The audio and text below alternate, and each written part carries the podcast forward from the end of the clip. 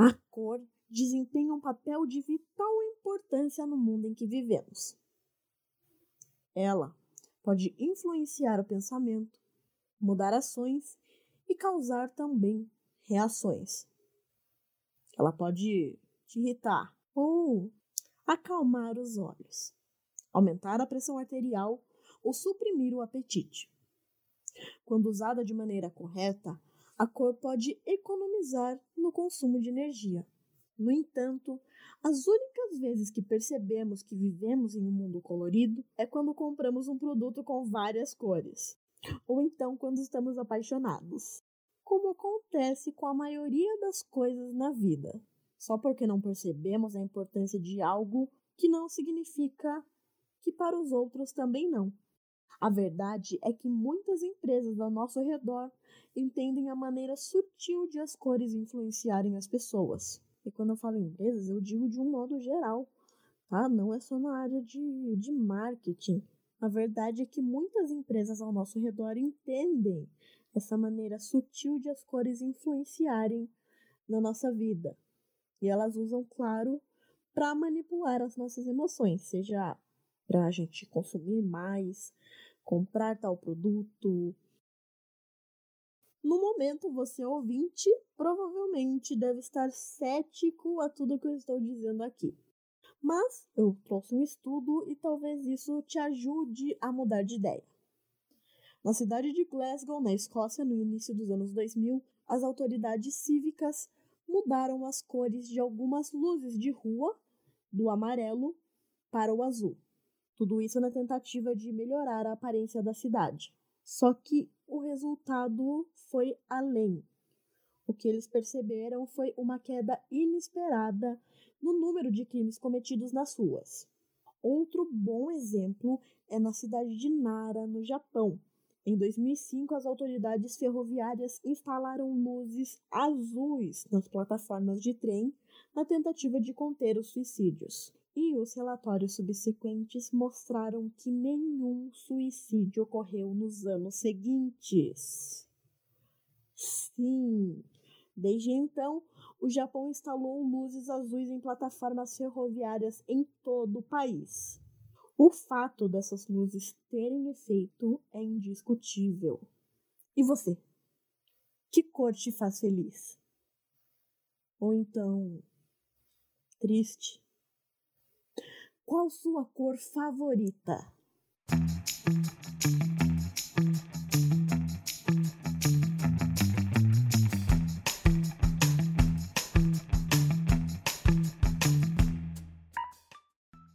Fala galera!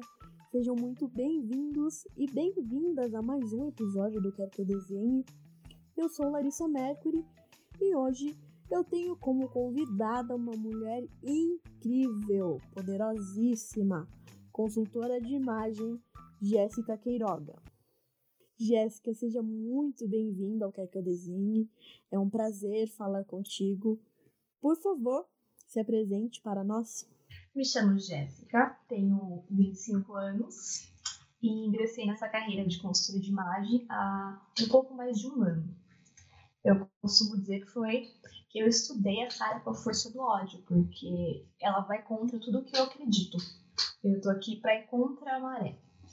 Porque moda por si só já é muito problemática, né? Então eu vim aqui para ser a mudança que eu quero ver no mundo. Basicamente isso. Que legal você falar isso, porque a moda tem todo um estereótipo, né? E você falar isso quebra toda uma barreira. Sim, é legal, um pouco cansativo, né? Porque é, é complicado. Moda tá na gente há muito tempo, principalmente na adolescência, que é uma fase mais tensa, né? Que tem muito julgamento, muita pressão estética. Mas é a minha tentativa de mudar essa realidade, torná-la mais positiva para todo mundo. Bom, hoje o episódio é sobre cores e o pessoal deve estar se perguntando o que uma consultora de imagem tem a ver com cor. Bom, eu diria tudo, mas eu quero ouvir de você. Nos conte um pouquinho sobre o seu trabalho. Bom, vamos lá. Primeiro, eu acho que seria legal introduzir um pouquinho a esfera né, do meu trabalho, porque as pessoas costumam associar com aqueles programas de TV, onde joga roupa fora, sabe? Aquela coisa, aquela cena de tortura. Mas eu basicamente eu ajudo mulheres, independente da idade, né? Minha cliente mais jovem até agora tem 17 anos e a mais velha 44. A ter autonomia e confiança para se vestir, sendo fiel a ela mesma. E aí entra a questão de se vestir para agradar a única pessoa que realmente importa, que é você mesma, porque, né? Infelizmente, a gente é educado desde muito cedo a sempre pensar nos outros antes da gente. Uhum. Isso nasce esse vício de vestir valorizando a opinião dos outros. Você vive segura com a questão o que, que, vão pensar se eu usar, sei lá, uma mini saia ou abusar na escolha das cores usando rosa choque? Eu que sou mulher adulta, né? Usando rosa choque. E isso esbarra demais com questões de autoestima. Eu vou citar um exemplo, sem falar o nome, né, protegendo cliente. Já atendi uma cliente que nunca usou uma regata na vida, porque fizeram ela acreditar que ela deve ter vergonha no próprio corpo.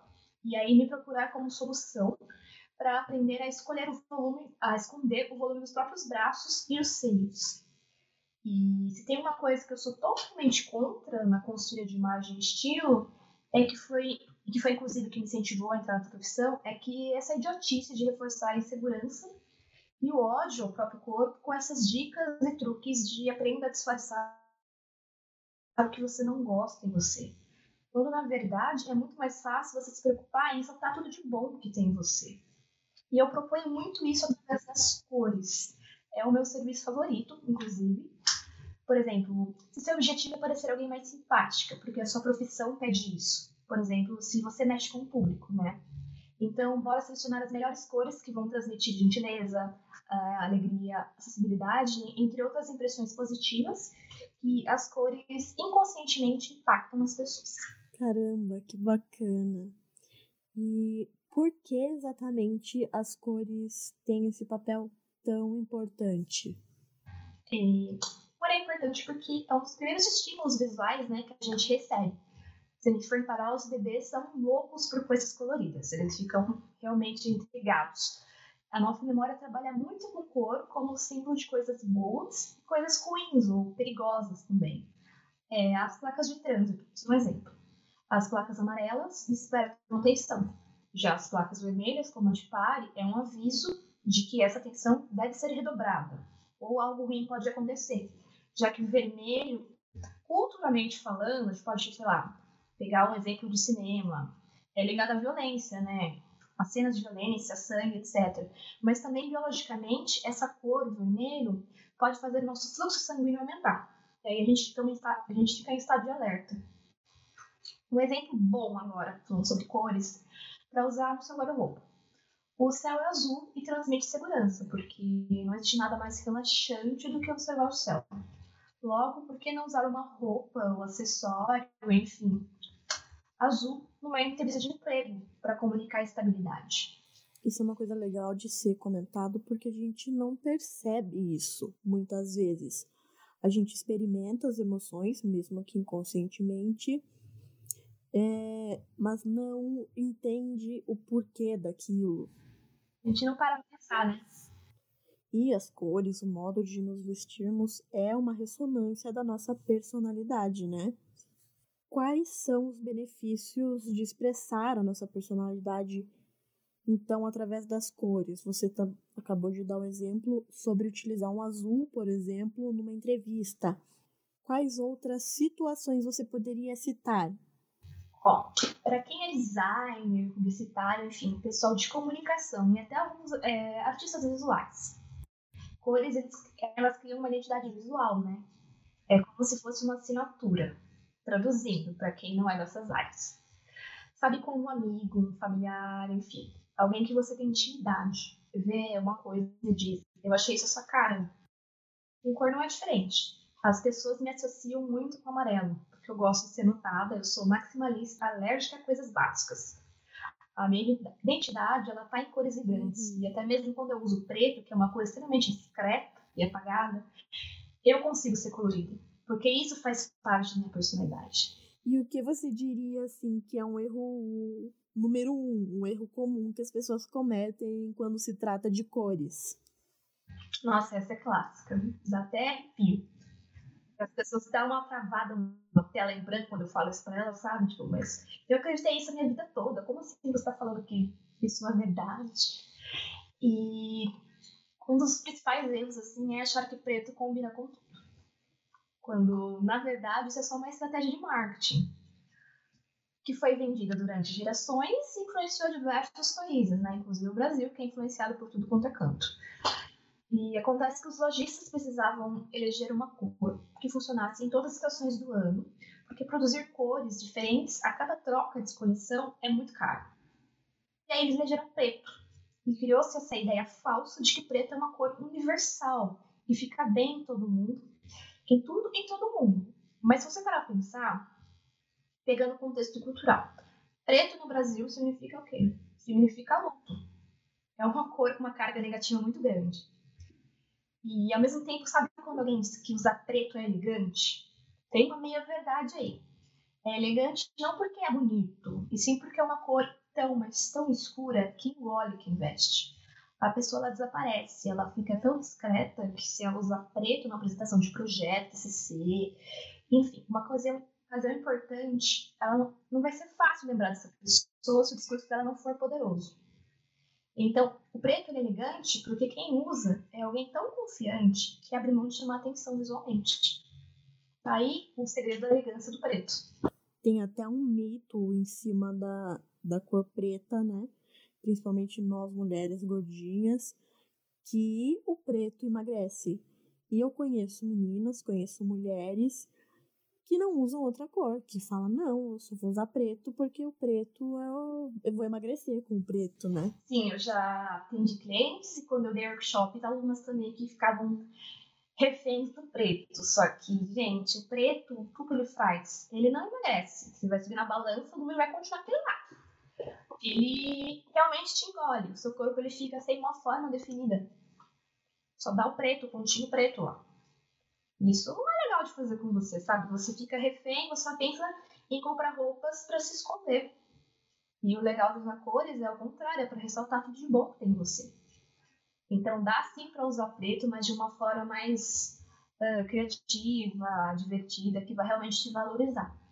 Eu vi recentemente um post seu que você fala sobre a importância do autoconhecimento na moda.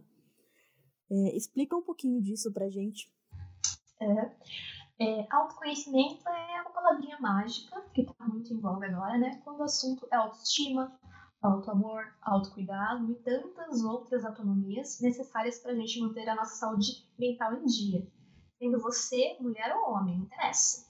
Eu só atendo mulheres, mas tem muitos caras que acompanham meu trabalho porque dá para aplicar o conteúdo que eu produzo na rotina deles também. Afinal, se tem uma coisa que todo mundo faz, independente de gênero, é se vestir.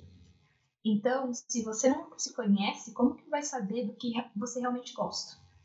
Será que as roupas, as cores, os acessórios que você usa hoje são porque você gosta ou porque são influências aleatórias que não dizem nada sobre você? A gente precisa sair do automático, né? E o autoconhecimento é um convite para isso.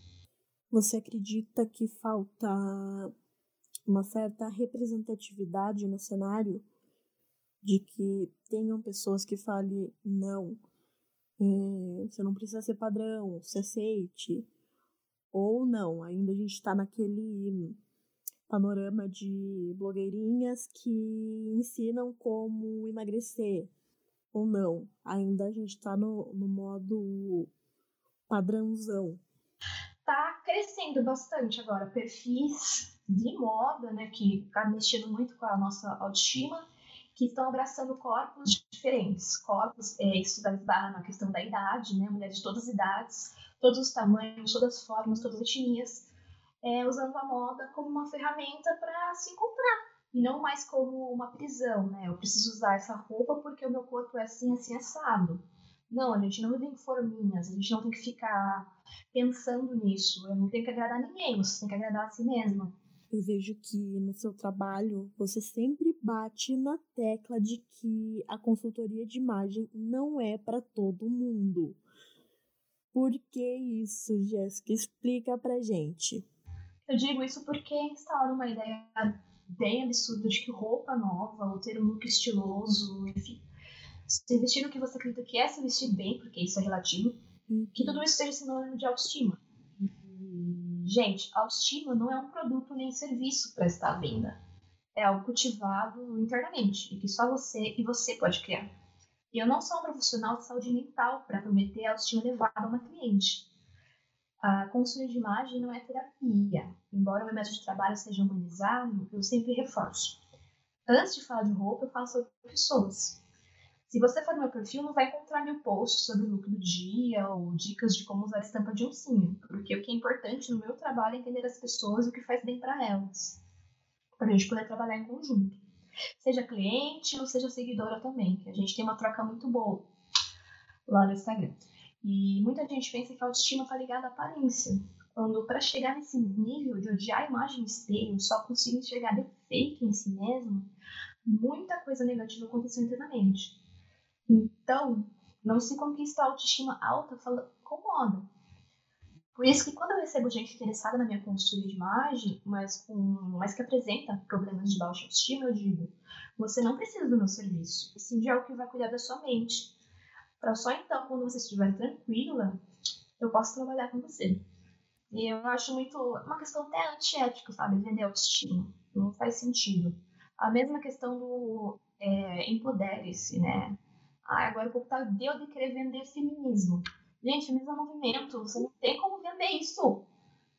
Sai, fique empoderada com o meu serviço. Não, não é assim que as coisas funcionam, é tudo muito mais profundo do que isso. A gente tá falando de pessoas, não de coisas. Existe uma necessidade, uma urgência do mercado vender, né?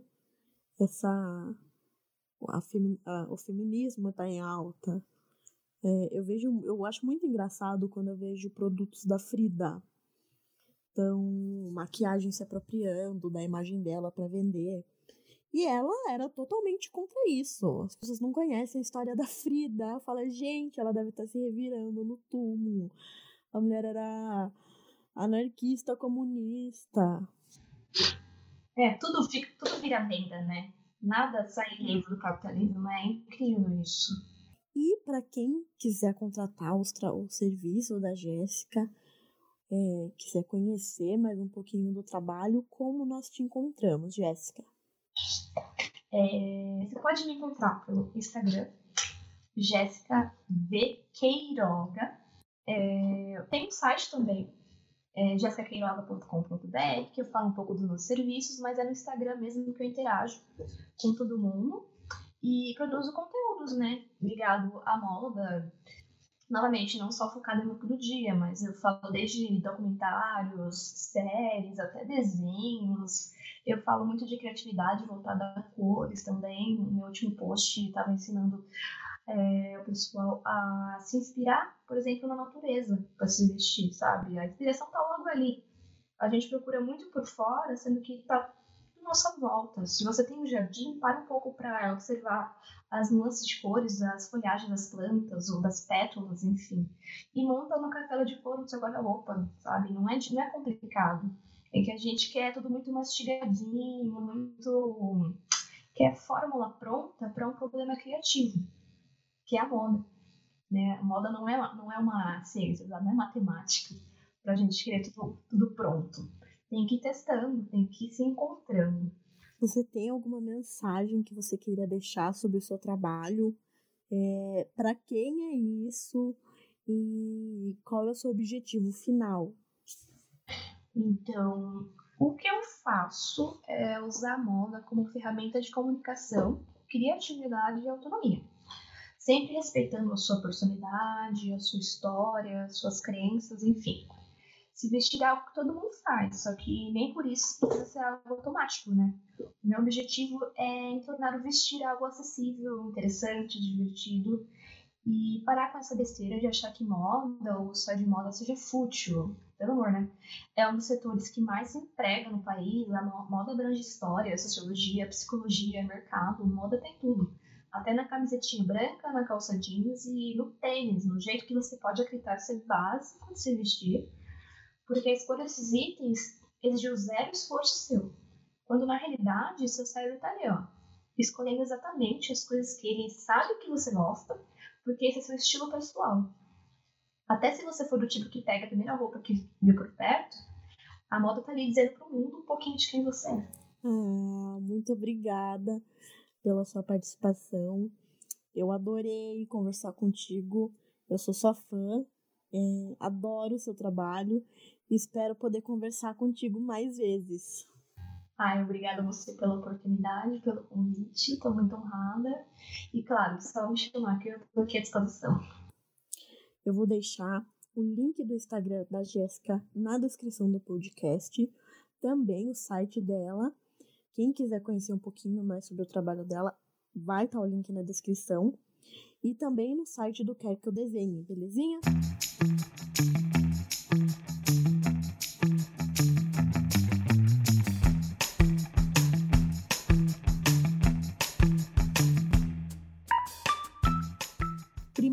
Você vê a cor sendo utilizada em modelos de moda na cidade de Nova York, Paris e Milão.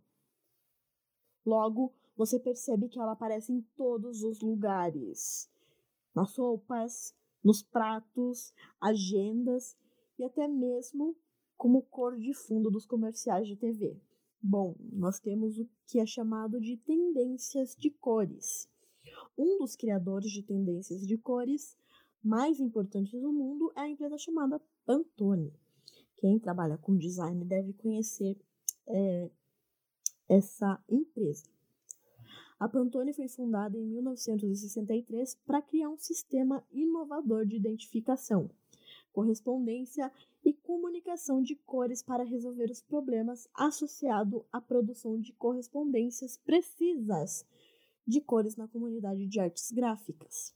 Desde então, a Pantone expandiu seu sistema de correspondência de cores para todos os outros setores, incluindo a moda, design de interiores, arquitetura, design de produtos e vai, vai além. Juntamente com a sua influência em uma variedade de indústrias, tornam a empresa uma autoridade mundial em cores.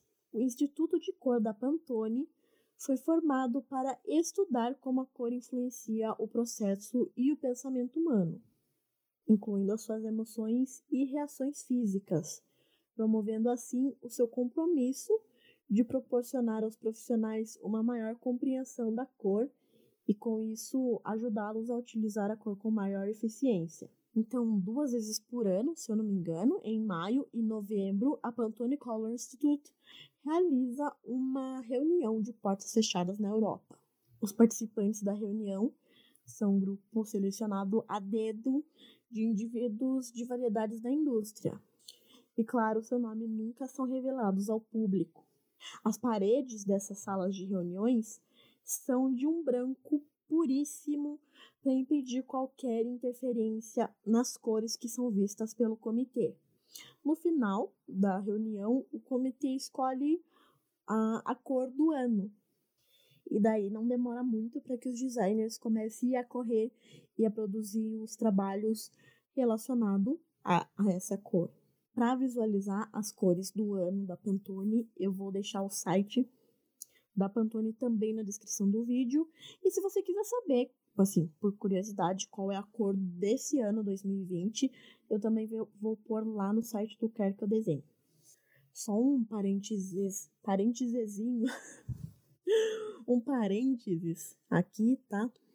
O intuito desse episódio é que você, ouvinte, entenda a importância das cores e quem quiser se aprofundar mais no assunto, eu vou colocar lá no site do Quer Que Eu Desenhe um artigo completo explicando o que é cor análoga, o que é cor tríade e descrever também é, melhor o que cada cor transmite.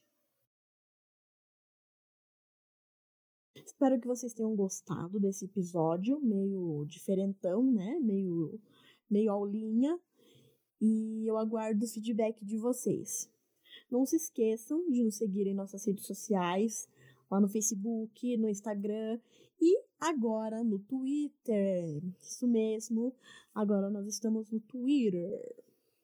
E claro, aquele recadinho básico, compartilhe com os amigos, com a família, com o dog. E também não se esqueçam de clicar em seguir aqui no aplicativo. E assim que eu publicar um conteúdo novo, você será o primeiro a saber. Entendeu? ou quer que eu desenhe?